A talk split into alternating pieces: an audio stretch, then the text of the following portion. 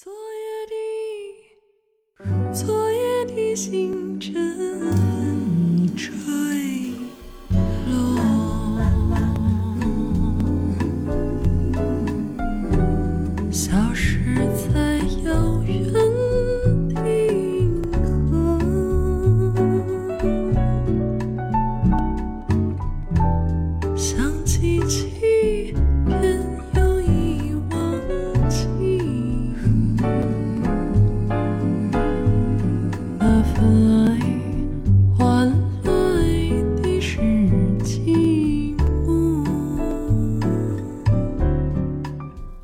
其实其实人家说，嗯，具有创造性的东西，就是能给人带来充实和满足的。我们现在可能做的事情就是有创造性的东西。是的呀，你我们应该是在春天的时候吧，三三月份的时候是不是？我们二月份开播客的，二月份因为是过年嘛，二月二月初，嗯就开了播客，然后那个三月份我们的剧社应该就集结成社了，我们的群就已经建起来了，然后开始就陆陆续续的开始去那个嗯。你你就开始写啦，然后我们就开始建组啦，然后基本上陆陆续续上架，就是在夏天的时候。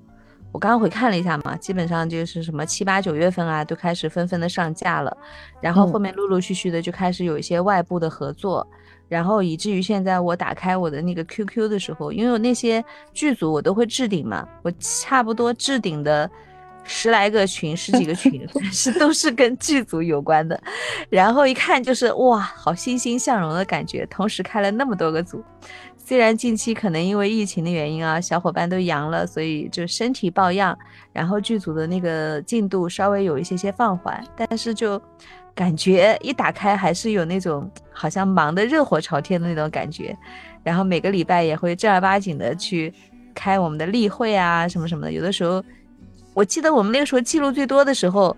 就除了那个每周的例会以外，我们几个就是一开始传这个事情的几个三四个人，还会动不动说：“哎，我们今天再来开个小会吧。”我们又好久没有那个开会去聊这个事情了，我们得赶紧把这个事情再聊一下，看怎么分工，巴拉巴拉的。有的时候一天开好几个会，我记得我们那个时候。是的，是的，是的。嗯，有的时候真的是回想一下，真的是被自己的这个热情给吓到。那我们今年创了这么一个社，也算是今年的收获了。就是今年也不完全是失去的，是吧？对呀，包括我们现在正在聊的这个播客，也是今年诞生的呀。虽然我们可能去年就已经有这个想法了，但是真正把它做出来，第一期节目出来，我记得就是在过年那个时候拜年，你记得吗？我们做的第一期节目就是大拜年，是不是？所以我还记得当时我是回老家，还把电脑啊什么东西还背带着去做那个上架前的最后的工作。所以其实年头到年尾，我们真的就是忙忙碌碌的在做这个事情。然后呢，也回头看一下的话，也可以算是小小的有结果吧。嗯嗯嗯。也有就是我们自己的原创的播客节目，虽然非常非常缓慢，像蜗牛一样的速度在更新，但是一直都没有放弃这件事情，还是在做。然后呢，我们的剧社的那个有声作品也陆陆续续的上架了，包括就是我们鸵鸟小姐的原创作品，然后也获得了不错的成绩，对吧？然后接下来我真是另外我真我真是搞不懂哎，最近因为这个东西我也有点感触啊，就是。哎，现在现在很多人，因为我看到，因为这个作品，好多人都在骂那个女主嘛。嗯，我我就在想啊，很多人他在看书或者说听书的时候，他是抱有一种什么样的心态会去去听这么一个故事呢？我有的时候觉得很奇怪，为什么会去骂？他是不是当电视剧这么在看？因为我经常看电视剧，会觉得里面有的人，哎，这个人好讨厌啊。或者怎么怎么样啊？因为因为那些听众或者说是那些观众，他们不同的人会有不同的需求吧。那有一部分的人的他的那个需求是有可能他也是想要从他的现现实生活中找到一个缺口，然后来做一个情绪的宣泄。有可能现实生活中他就是一个软包子，被被呃遇到渣男，然后被别人欺负的不成样子，对吧？被上司、嗯被生活中的种种的重压，然后这个时候他如果你给他来一个爽文或者是个爽剧，然后那个大所谓的大女主嘛，从头到尾开挂，然后性格又很刚强，然后就是个十全十美，长得又好看，然后那个事业又一路开挂，所以这种的话，他可能就觉得会非常的爽，非常的解气，就给他的那个情绪找到了一个出口。那如果你稍微有一点点所谓人类的正常的，呃，贪婪、自私、软弱这样的情绪，如果你出现在一个女主的身上，她就会没有办法实现她这种代入感，她就会觉得很不爽，就要开始骂。就我的生活已经本来很辛苦了，你为什么不能帮我创造一个大女主？因为我在我在我在写这个的初衷的时候，因为这个东西的框架你也知道是很很久很久以前了，现在可能已经不流行这种。我当时在想，会看的人肯定是平凡的人，因为他写了一个平凡的人，就是那种所谓的嗯平凡的人会碰到一些好的男人的故事嘛。但是现在很多人都在疑问，哎，这个女的凭什么这个男的会喜欢她？凭啥？他有啥资格？那我就小说呀，言情故事呀，凭啥？所所以我就觉得，且喜欢一个人本来就是没有理由的。因为现在很多现在很多的那个网文吧，因为我自己偶尔也会看一些、听一些，里面的那个女女主不是那种美的美的无呃不可方物，然后又有金手指哈，然后又是非常厉害，嗯，这种人设，然后才会有男的喜欢她，就是就是好像他的那个所有的东西都是建立在，但是我是我是经常会觉得这种东西它也没有一个情感的基础啊。因为往往你也知道，我们以前读书的时候，你还记得吗？就是学校里面，但凡我们觉得出出色的男人旁边嗯，站的女的，但还有就是出色的女生旁边站的男的，我们都会咦，就这样一下子，他嗯怎么会这样？嗯，就我就经常会想到，哎，嗯那现实当中其实时候会这样的呀。但是现实嗯当中也其其实也不是说你出色你就必须另一半你也是非常出色的，其实没有这种说法，对吧？嗯，嗯，我最近就在想这个问题，因为相当于嗯是一个互补。因为如果是公主和王子走到了一起，那谁来迁就谁呢？对吧？这个东西大家都是娇惯着长大的，都是啥啥都有的，含含着金汤匙，然后颜值又高，反而有的时候可能他需要有一点点互补。呃，这个哎我真发现了燕窝吃吃多了，吃点就是从小从小到大，嗯但凡长得很帅的男生，因为肯定肯定每个人都会碰到学校啊，或者说班级里面有那种长得特别帅的男生。那种男生，因为可能从小众星捧月，或者说就是从小有优越感，特别是长得好、成绩还不错的那种男生，他是不是他嗯往往他就不会主动，然后往往就会被嗯丑女攻陷。就是嗯。外在条件好、各方面好的人，他就其实他他不会很主动，他在情感方面反而经常是属于那种被动的，然后他就会他就会就是说有有一些性格，主动如果再加上性格比较内敛的话，嗯，嗯是啊，可能。啊所以像什么“爱你在心口难开”的那种盛行之这种的，啊，最近因为天天看到评论里面都在骂，我在想，嗯，这个这个，为什么大家会这么反感这个女主角呢？难道就是她是拱白菜的猪吗？嗯，然后也会考虑到接下来我如果再要写的话，要往什么方向去写。嗯，我觉得还是就是写那个你想写的故事吧，能让你有那个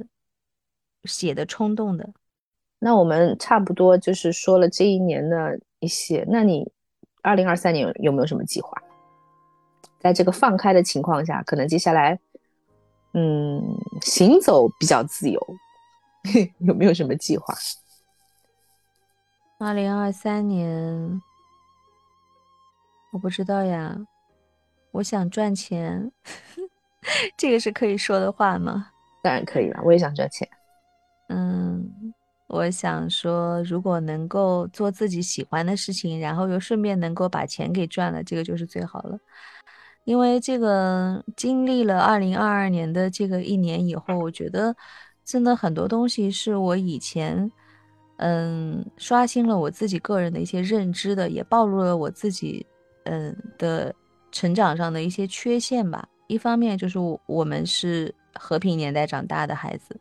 另外一方面就是我我所谓的家庭教育是相对来说把我保护的比较好，所以就我没有太多的危机意识，包括你说的什么，好像应该要在平时的时候要多囤积一点东西啊，比如说你药物或者。食物的储备，有的时候可能是，比如说经济上的一些最低线的一些保障，就是我觉得在这方面我是缺失的，就我自己的意识是缺失的，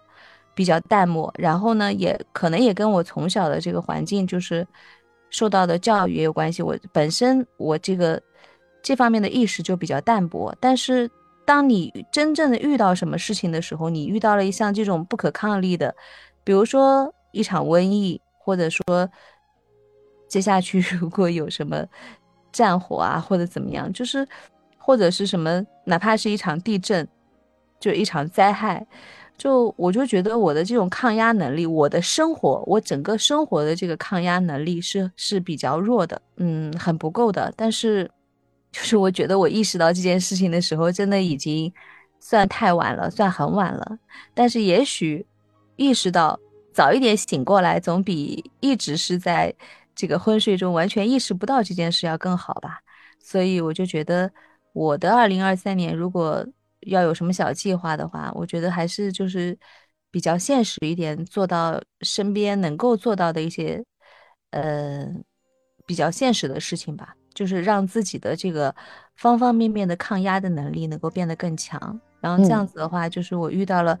如果说二零二三年或者二零二四年接下来遇到什么更多的未知的事情的挑战的时候，我有更强的力量能够保护到自己和我想要去保护的人。嗯，我觉得你已经做的很很好了，真的，我一直这么觉得。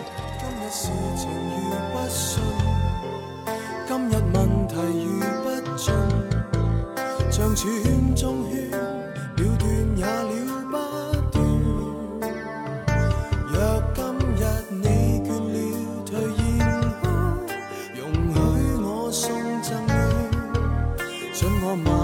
长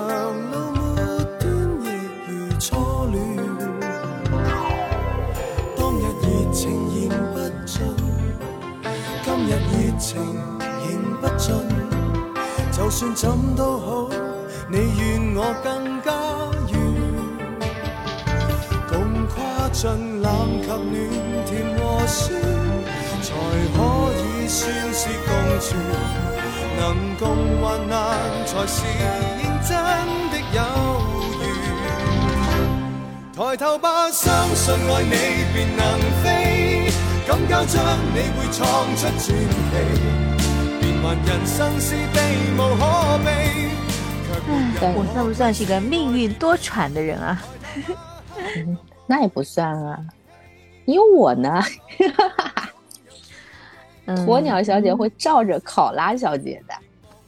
嗯，我也不知道呀，就是感觉真的是好像大梦一场。有的时候真的回想，就想说我的前半生嘛，我老是有这种概念。那个录音啊什么的时候，我都会给自己的名字叫子君。然后为什么会叫这个名字？其实也是因为想给自己一个形式感。就是好像划定了一下，那个是我的前半生，然后从现在开始我要好好的活，我要嗯，就是想尽量去做自己想做的事情，做自己喜欢做的事情，然后要摒弃以前很多的一些呃糊涂啊，或者说是妥协啊，然后去做，花了很多的时间和精力去懵懵懂懂的去做一些自己不喜欢的事情，浪费了太多的时间啊，所以我当时。呃，一年还是两年前啊，在进入这个行业的时候，应该是一年多吧，还两年不到。嗯，然后我就给自己这个名字，也是那个，嗯，也是因为那个易书和和和那个鲁迅的那个伤逝里面，不是他的那个 女主的名字都是用的子君嘛，就是我的前半生啊什么什么的。然后就想说给自己画一个句号，也不叫句号吧，叫叫冒号。嗯，就是一个新的新的符号吧，希望能够往前走，能够虽然说还没有说我的前半生是不是有点太那个啥，听上去有点吓人，但是事实上我就是这样子的感觉，我就觉得我接下来就应该要，嗯，好好珍惜时间和光阴，然后要每一分钟，然后每一天都应该要按照自己想要的那个方式去努力去活。当时的初衷是这么想的，肯定可以的啦，我觉得是肯定可以的。哎，我接下来，在我现在写的那个《秦医生》接下来的一本，那得非你来演女主角不可啊！为什么？嗯因为写的就是类似于这样的一个故事，但是又又不是，觉得我能比较体会这种心情是吗？因为你有这个意向嘛，那正好是可以有这么一个角色嘛。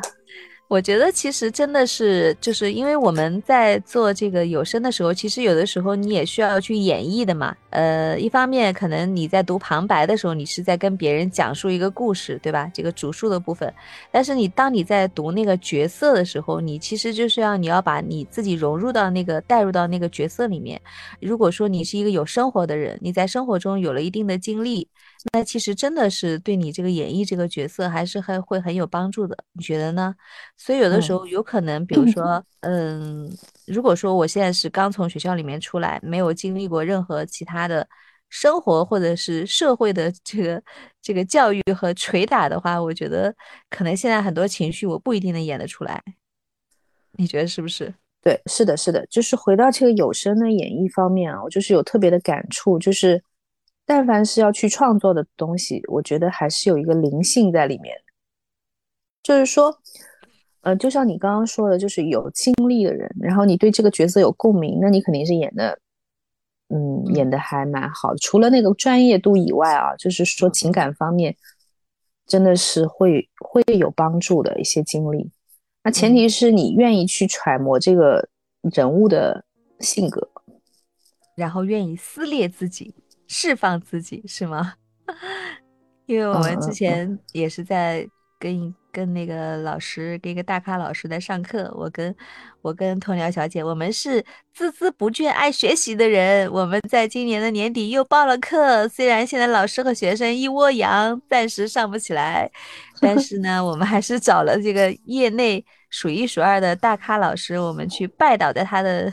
这个石榴裤下，想去学个一招半式的。嗯，对对上他的课也是挺有意思的，也是会需要我们去。嗯，不要脸皮的这个释放自己。其实，在这一方面，因为我是写的人嘛，我又是讲述的人，又希望做一个优秀的讲述的人，又是写的人，嗯，所以我在这个方面呢，还是有跟这个纯 CV 有不不太一样的那个。特别是我写这个东西，就是我特别就是有的时候就希望，就是说大家都能去把这个剧本知识透啊。嗯、呃，就是去知道我到底是演的一个是什么人，他是一个什么职业，然后他是什么年龄，他什么外貌，嗯，就是希望能够出现出来的是这种效果。包括不是有一个作者找到你嘛，嗯他也非常希望我们去演绎他的东西，那他心里肯定也是这么想的，他希望出来的角色是符合他自己笔下的人物的。但是现在这个行业呢，就是认真的对待这个角色的，不敢攻的，其实我觉得也不是特别多。但是我们剧社的小伙伴还是不错，特别对于我们自制剧，因为我们都会在那个就是在开组之前都会开会，都会就是说，嗯，讲这个先把人物讲一下，把故事讲一下，所以说不存在说我从头到尾我都不知道我演的啥，然后我在读这个对白的时候，这个人物那个我就看前面两个字，哎，他沮丧的说，哎呀，他发怒了。然后他痛哭的说：“只是形而上的去演这些东西，其实我觉得还是听得出来的。”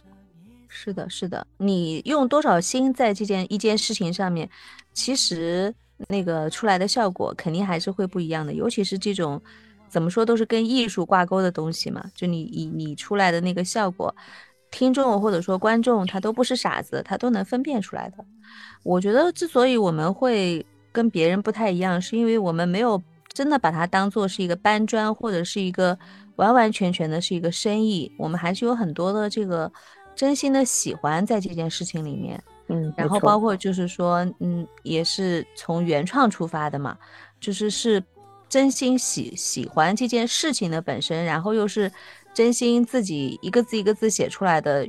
愿意想要去讲述的这个故事，然后再加上演绎的小伙伴们，大家又这个初衷又是想要去演好它，所以我觉得我们最终出来的效果会不一样。观众惊蛰深深，听我们接接下来的精品作品，打一个广告，插播个广告。就算失戀也是壯麗，就似海景會連隔一切。哎，希望我们的小伙伴都能从这一场传染病当中尽快的。哎，我小的时候还经历过一次。嗯，那个时候流行甲肝，你知道吗？甲型肝炎。那我我不知道哎，什么时候啊？小时候吗？嗯，我读小学的时候就有一次，有一阵子就是流行甲型肝炎，我们这个整个城市就被也是沦陷。对，嗯然后 我记得我你也生们这个大病了吗？我当然，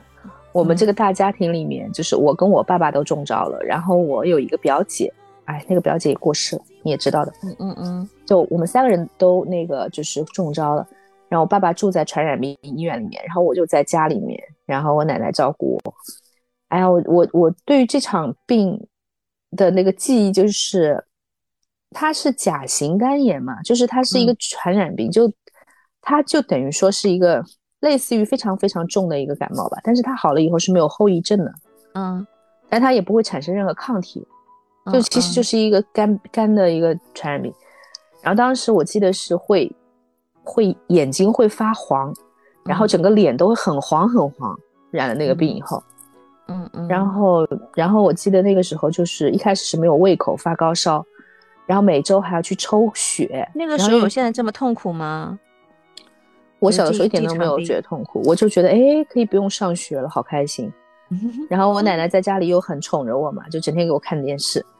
然后就，嗯，我妈那个时候在上海买的那个水晶烧肉啊，我记得到嗯。现在还很清楚。然后奶奶就做了鸡汤面，然后每每次吃一大碗的面，吃完以后我还跟我奶奶说，我说，哎呀，我感觉我的肚子才一个角，撑到了一个嗯。角，其他都是干瘪的，我还是很饿，因为它它里面有一个就是药里面有一个开胃的东西，有点像激素一样的，吃了就胃口嗯。特别好。反正整个病程我都觉得对，整个病嗯程好像也是在寒假里面，开学了我也没有去，可能就又胃又口大开，一直想吃东西，一直在吃，一直在看电视，就会觉得嗯又没有做好 happy。是的，我我怎么怎么嗯想到黄桃罐头？嗯，突然，我我都没有吃哎，这个这个前段时间一直在宣传黄桃罐头什么什么什么，为什么啊？我怎么不知道？就是说有有的人就跳出来说，也不知道是不是那个呃想要让黄桃罐头销量更好的，就说这个东西是有好处的，可以吃了这个这个缓解缓解痛苦的。然后因为罐头这个东西，你不觉得小的时候它就是跟跟这个生病是有连在一起的嘛？是不是有那种安慰剂的效果？因为小的时候如果能吃到一个糖水罐头，不管里面是蜜橘还是黄桃还是什么的，就是好像是那个看生病的人的那个标配嘛，然后生病的时候就可以吃到这个东西啊。我不知道呀，就前段时间就网上就有有这种，不是，我是好像我好像记得是不是物资不是特别丰丰盛的时候，好像嗯去看病，因为病人嘴巴里面没有味道嘛，就会带那种罐头水果，嗯黄桃啊什么什么的是的，是的，可能就是，也有可能是那个黄桃罐头的生产厂家，然后做了一些软广的广告吧。不过黄桃罐头还蛮好吃的，我这两年好像还吃到过。是的呀，可以可以去买一罐来吃一吃，解解馋。嗯，然后这个我刚刚看到那个二零二二年的最后一天，很多人写那种总结的文章嘛。你知道我看了好几个人呢，我觉得写得好的人是谁吗？嗯我看到刚才就是我大致的翻了一下，因为那个有的时候那个公众号推送出来那个小红点太多，看不过来嘛。我刚刚看了有两篇，我还印象蛮深刻的，一个是那个嗯老于，嗯嗯嗯，然后他写的就是说这个二零二二年的这个一年，他说我我回顾了一下，就是直播这件事情对他来说好像是二零二二年的一个一个惊喜嘛，相当于是好像给他关上了门的一扇门的同时，又给他开了一扇窗嘛。嗯嗯，然后他又说，他这个这一整年他都是用周记的方式来记录他的生活。不是有好多人就还蛮喜欢看他发的那个周记的嘛？然后他就说，这个写这个东西也一开始也就是一个简单的记录，也没想到会就是这么多人会喜欢嘛。然后他，但是呢，我我现在觉得这个每周写这个东西的话，就是不是非常的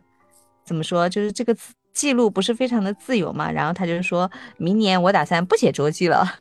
然后底下人就好多人说啊，你不要不写，我们已经习惯每周看你写的周记了，还写的挺有意思的，什么什么的。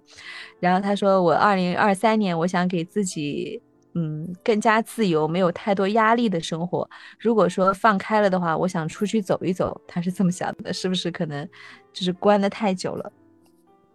我也好想出去走一走呀。嗯，你不是说想春暖花开的时候到那种热闹繁华地去走一走吗？我特别喜欢那种特别特别市井的地方，就是特别特别市井、特别特别嘈杂的地方，特别想去那种地方。我觉得那那种地方比那种什么青山绿水、安静的地方能够带走我的不开心多了。对，嗯，就那种小摊小贩很多的，然后坐下来就能吃美食，然后琳琅满目的商品，即便不。不买，我走走，我也觉得很开心那种感觉。嗯，我特别喜欢。讲的这个，那你讲的这个城市是什么？哪个城市呢？因为之前我问你是上海吗？是香港吗？我就问问你想要去哪？上海啊，让我想一下啊。其实我还是比较喜欢有中国特色的。嗯，你对四川这个是不是上次去的记忆不是很那个？四川啊，你说重庆吗？成都啊，重庆啊，重庆你说市井嘛，我就想到这种。对，重庆，重庆其实挺好的，只不过上次太仓仓促了，就比较辛苦。三天，对，就是而且而且我们是五一时候去，特别特别特别挤，而且特别特别特别热。嗯，就是我我我就是觉得挤到已经不方便了，就是交通，你你那个地铁，你你得等十波，就挤在那个里面，那种感觉就不太好了。嗯，其实其实我前几年去过一次台湾嘛，我我就还蛮喜欢高雄那个城市的，就比较旧，然后又比较就是一看就是中国人的地方嘛，就是吃的东西小吃吗？好吃的小吃？嗯，不仅是小吃，就是像台北，它小吃肯定更多，夜夜市肯定更多，但是高雄那个地方就嗯。就是它嘈杂当中，它就人不会特别特别多。它虽然就是说也是一个非常，也是一个小城吧，给我感觉就是一个小城。然后就是什么都有，但是呢，它又不会特别特别的繁华。然后呢，也也是那种吃的东西，而且特别符合我的口味。台湾的吃的东西，我还是蛮喜欢吃的。嗯嗯，而且那个文化气息很浓嘛。哎，我觉得台湾的文化气息真的很浓。哎，现在不是。还没开放嘛？嗯，有机会开放的话，我还是蛮想去。包括垦丁，垦丁的海边是我非常喜欢的。虽然我也没有去过什么大的海边，东南亚的海边基本上我都去过，但是垦丁对我来讲的话，印象特别深刻，因为人不多，而且它那个海的那种湛蓝的那种颜色，用深蓝的那种颜色，我特别喜欢。嗯，就那种礁石啊，海风啊。然后骑了摩托车在那个海边跑啊，那种感觉，我觉得我还是还会再去。我觉得我二零二三年没有特别想要出去，哎，我还是想要。我不知道，可能是不是因为我的现实生活中还有一些需要我去担忧和操心的事情，所以我觉得我暂时还顾不上这个，嗯，就是出去自由的走一走的这个阶段，我还顾不上。然后包括我，我之前跟你讲，我昨天晚上失眠的时候，因为我跟家里人不在一个城市嘛，所以我昨天今天早上我一两点钟惊醒了以后，就睡不着的时候，就当时想到的就是，我最近几天我跟他们就是处于彼此担心的状态，你知道吗？就他们，我之前是瞒着他们的，我说我这个阳了又康了这个事情，我是之前没有没有想跟他们讲，一直就是。报喜不报忧嘛，就是一直只是担心他们，呃，你每天要测体温啊，然后你们要严防死守啊。但是最近就是告诉他们了，我现在处于阳康阶段，然后他就开始担心你，就开始每天给你发那种 什么阳康要注意的事项，一二三四五，然后还给你发红包，说呢，这个是给你买牛奶增强营养的，这个是给你去加个加个餐的，再给你发个两个红包，然后每天就很操心。你啊，然后又发了那，我爸还发那种什么曾国藩的名人名言，说 很多事情是急不来的，就是说他可能就会他讲的事情，可能他没有那么直白的讲，但他可能想讲的是，疫情可能影响到你的生活了，你的目前的生活的步调节奏可能呃停滞了或者迟缓了，你不要着急，当你面对这些事情的时候，你慢慢来，有可能你慢慢的去。梳理他，到最后反而他就一切都会顺起来的。其实他想讲的是这么一番话嘛，我知道他的意思。然后呢，就整天就来问安妮的那个什么身体有没有什么。之前是我一直在问他们，就是说你们最近有没有什么身体有什么感觉啊？今天体温是多少？我让他们每天测一次体温嘛。然后昨天睡不着，我就买了那个血氧仪和那个嗯那个那个新冠的那个。那个药嘛，然后我就把它寄回家，我心里面就稍微安一点。所以，我其实我对于二零二三年我的期望值还是比较低的。我只希望就是说，我自己能够在我自己的能力范围内，能够再变得强大一点，然后能够让我，嗯，保护好我身边的人吧。嗯，健康平安就好了。嗯。然后哎，我刚讲的就是那个公众号，我另外一个公众号我看了留有印象的，没想到是一个演员，就是那个啥，他的名字我突然一下想不起来了，就是那个台湾的那个精灵，他经常演精灵的那个男的叫什么来着？王浩王王耀庆啊？对对对对，就是他，就是他。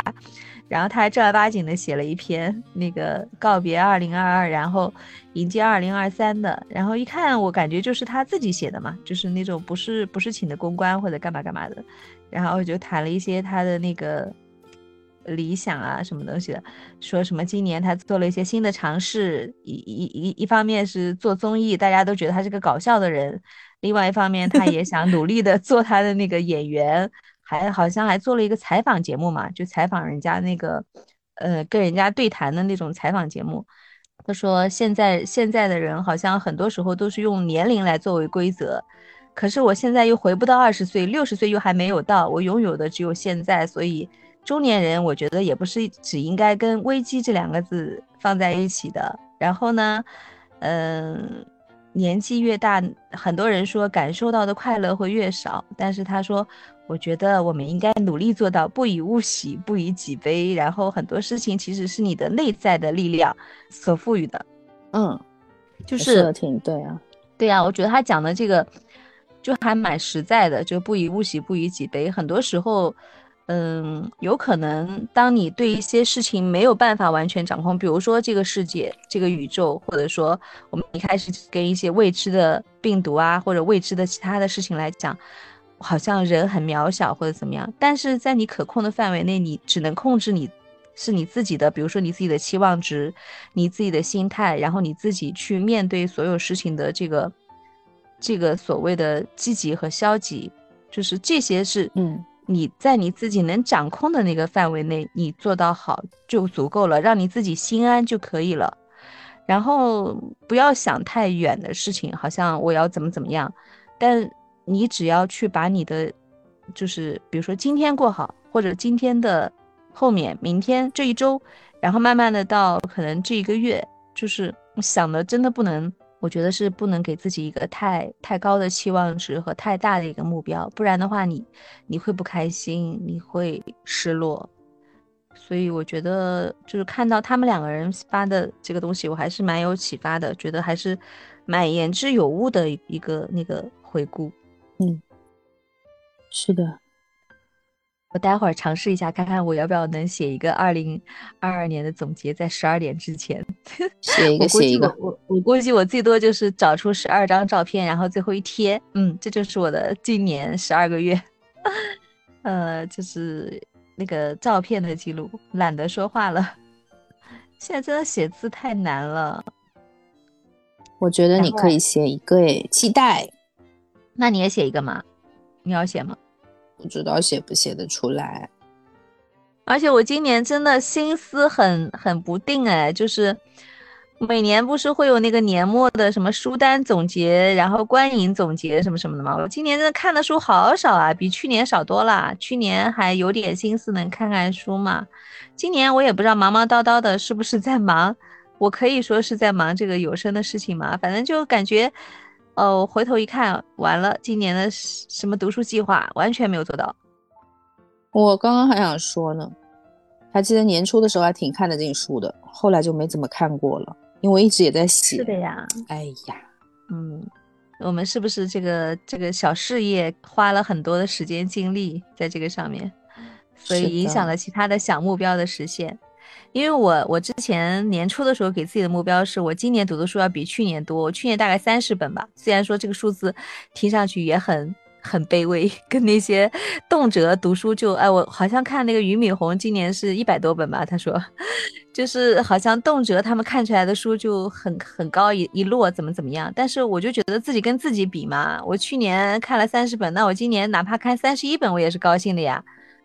可是我没有哎，就不说了。就不说了，全部都泡汤，不知道为什么。我今年十本书都没看过，我也没有啊，我也没有，好好好好惨。嗯，然后但是今年到了年末的时候，我我昨我上次也跟你聊的嘛，看了一档那个读书的节目，叫我在岛屿读书。看了这个慢综艺节目以后，突然之间最后的几天。就是什么二十九号、三十号、三十一号，突然能看得进去书了，但是已经来不及了。这两天恶补了几本书，看了一下。嗯，因为那个节目他是邀请了一些知名的作家，在那个海南的一个岛上，叫分界洲岛，然后上面有一个书屋嘛，就邀请了余华、苏童，还有叶兆言，包括那个收获的主编，还有其他的几个诗人啊什么的，就他们在那边。嗯，聚在一起，然后聊一些关于看书啊，关于这个就是嗯他们的写作啊、文化就这方面的一些聊天，然后居然就很好看啊！我觉得他们的聊天就很有意思。嗯，我也要看一下。嗯，推荐你去看，因为它是一个慢综艺，就有点像以前的那个《向往的生活》那样子的嘛。然后它目前只出了六集。然后大概一共会出十二集吧，我看了他现在已经出的六集，我都已经看过了，就还蛮有意思的。就以前总觉得好像他们会是一个书本背后会是一个比较严肃的人嘛，比较严肃认真的人，但是事实上在那个节目里面就还蛮健谈的，而且还很很平易近人，而且他们之间互相之间会互怼嘛，尤其是那个余华，他就穿了一个那个。花彩色的那个花的大裤衩，你知道吗？就是像人家真的是去那个海南岛度假的那种感觉，穿了个大裤衩，然后就过来了，然后跟那个思彤两个人就经常会互怼嘛，就是有点嘻嘻哈哈那样子。然后苏童就评价他说：“他说你们看看到余华原来是这样子的一个人，然后你们读的书都是什么活着兄弟，都是那种 许三观卖血记，都是那种很残忍的那种故事，就会有一种喜剧式的崩溃感。”他说。他就是把那种什么残忍啊、那种很痛苦的东西啊，都留给了读者，然后把那个 happy 的、轻松的一面都留给了自己，就蛮好玩的。嗯，我觉得那个节目就很值得一看。看完了以后就很想恶补他们的书，然后就去看了一下他们的书。因为以前我对这种当代作家的书啊，我不知道为什么就会有点敬而远之，就觉得有点太贴近生活了，我不是很爱嘛。所以每次就会下意识的绕开，我也不知道为什么。就从读书的时候到现在一直都是这样，就不太爱去读。我宁愿去读一些更久远的，比如说什么，呃，民国时候的作家，或者是更久远的一些文字。我也不太愿意去看当代的一些东西，然后就可能就错过了很多的好的作品吧。可是那个余华的书真的还蛮容易看进去的。因为他用的那个语句和那个措辞都非常的直白，非常的生活化，他完全没有艰深的语句和非常复杂的形容。嗯，我这两天看了他的书，我觉得许三观蛮好看的。我就看到很多人说，不喜欢看书的人也能把他的书看进去，而很多人都是因为不太喜欢看书，但看了他的书就把他的书都看了，不管你是什么文化程深入浅，出是吧？它就是可能有一个比较通俗的一个外对壳，，你可以把它当成一个故事会在看，因为他的那个故事，一个呢特别贴近生活，有共鸣吧；另外一个就是说他的那个语句，很多人都会说，哎，他的写作水平还真是，但是我就是会觉得他写的东西就非常的嗯朴素，我觉得写的很好啊，特别容易就是看进那个去。尤其是许三观那本，我看完了以后的两天，我脑子里面还是就不由自主的会有那个画面，或者是有那个情节在脑子里面绕。我觉得就就是，其实什么叫好的书呢？好的书，我觉得就是能让你能看得下去的书，然后又能对你有你你脑子里面会对它有一定的印象，让你记忆深刻，那就是好的书啊，对你有影响，其实已经在产生影响了。嗯哎，那你可以去听了，你听过吗？有声书，啊，我看听那个开头，就是满超演的那个，你可以去听了。嗯，他那个演的太好了，我都后面都哭了。真的，我会不会也听得泪流满面啊？好的呀，我听一，下。我反正反正听这本这本书，嗯、听了我听又听了一半，听了一遍半吧。一嗯遍听完以后，过了一阵子我又想听一下。嗯，好的呀。这七天里面，嗯、呃，你有什么看什么剧，或者说是看什么书，或者听什么书吗？我先跟你说一下我的吧。我一开始就前面特别难受的几天的时候，我是干不了任何事情的，就什么都不想听、不想看。然后后面稍微好了一点以后，但是还是卧床休息的时候啊，我就先听了一下满超的那个《不得往生》，就前段时间不是赵丽颖演的那个电视剧嘛，叫《嗯风吹半夏》，他是那个阿奈写的原著，就是写那个《欢乐颂》的那个人。嗯，然后就是九十年代的那个一个女的闯荡那个男人大江大商场，河是不是？哎，对对对对对，《欢乐颂》啊，就是那个什么安迪他们几个女的，也不也是他写的嘛。因为那个赵丽颖的那个片子，我稍微看了一点片段嘛，在那个配音秀上面，所以我就想听听他是怎么演绎这个东西的。嗯，一如既往的演绎的很好听，然后就就听下去了，听了大概六六七十集了吧。嗯，那个时候就卧床不能动的时候，就先听了这个。然后紧接着就到平安夜了，平安夜，然后圣诞节的时候，我一般我会找点那种圣诞节的主题电影会，或者是剧集会拿出来刷一刷，然后就去找哎，我一直觉得你还是一个蛮讲仪式感的人哎。嗯，可能吧，就觉得好像，尤其是像圣诞节这个节，别的节我不知道，像圣诞节和跨年，就这两个时候，我以前在疫情之前吧，我还蛮喜欢过的，有的时候会给自己一个仪式感，比如说会去做个指甲，然后 种个睫毛啊，然后自打扮的好看一点，然后去吃个什么圣诞大餐啊，我有的时候会这样子。嗯，呃，的确，就前两年会比较在意这个仪式感的那东西。这场病还带了带了很多充实的内容给你啊，因为因为可以不用录书啊，有有借口不录书了，是不是？对，就可以这个心心安理得、理直气壮的躺平做废柴，然后就哎追了一个圣诞的剧，挪威拍的，叫《圣诞风暴》，它讲的就是一群一地鸡毛的人，然后就聚集在了，因为一场风暴，那个飞机航班延误了嘛，就聚集在那个挪威的奥斯陆机场，然后每个人都是生活中也也有一场风暴要去面对。就那种小故事吧，大概五六个小故事凑在一起的，就挺挺好玩，挺有意思的。然后我看到凌晨两点多钟，就相当于平安夜，呃，就是这么度过的，就是躺在床上刷这个剧。然后接下来就是看那个我在岛屿读书嘛，然后接下来就是读了几本这个玉华和苏童的书，哇差不多好充实啊！我一直在差不多是贴东西，我这七天前面很难受，然后稍微有点力气就刷刷手机，看看八卦，然后就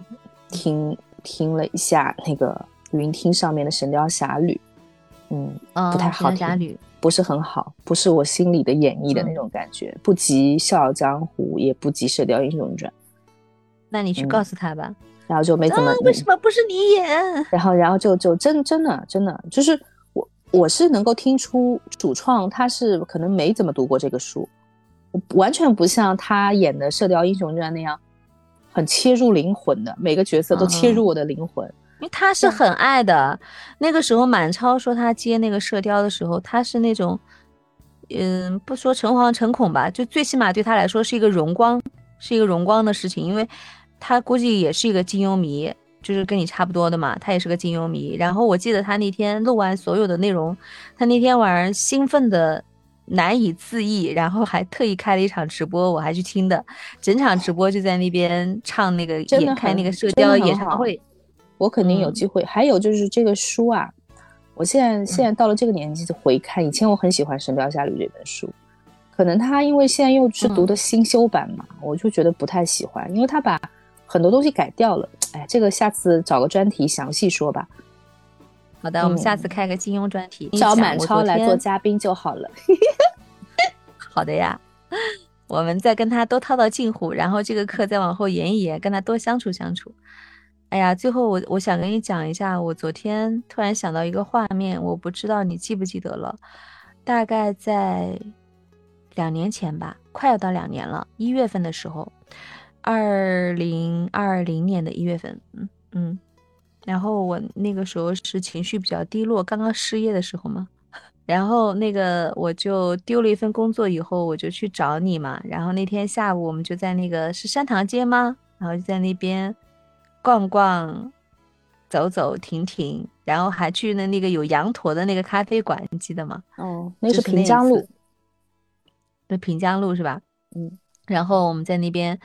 聊聊天、吐吐槽，然后他那个街上还有放那个评弹，因为我昨天刚好在那个读书电台直播的时候，就读到那个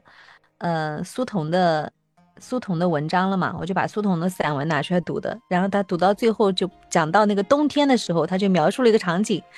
他就说他呃有那个冬天的时候，有一天他走过那个街道的时候，因为呃江南的冬天一般都是比较泥泞不堪的嘛，下雨啊或者是那个化雪的时候，那个地下就是泥泞不堪的，而且又不存在什么暖气，都是很冷的嘛，很很冷很难过的天气。然后他经过那一条街的时候，看到几个老人家在那边茶馆里面平弹听着，然后呃再喝点那个茶，然后估计旁边还会有什么炭火吧。说哟，这几个老家伙，这个冬天 像他们这样过，倒是蛮开心的嘛。然后写的那个那个就写的那个场景就很好玩，我就想到那天的下午，那条街上的时候，他那个背景音乐也是那个评弹嘛。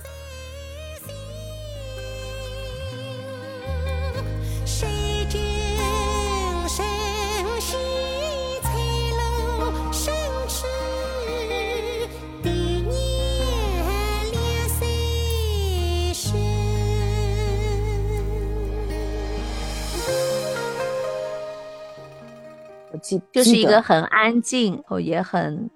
呃，祥和的一个下午吧。然后再来再我就在想，来再来，想，我就在想，我们什么时候，就像你说的，春暖花开的时候，我们再约一个，然后再能够面对面的聊聊天，把这个郁结在心里面的一些情绪，再跟对方互相抒发一下。这个应该就是，是不是二零二三年的春天的第一个小目标？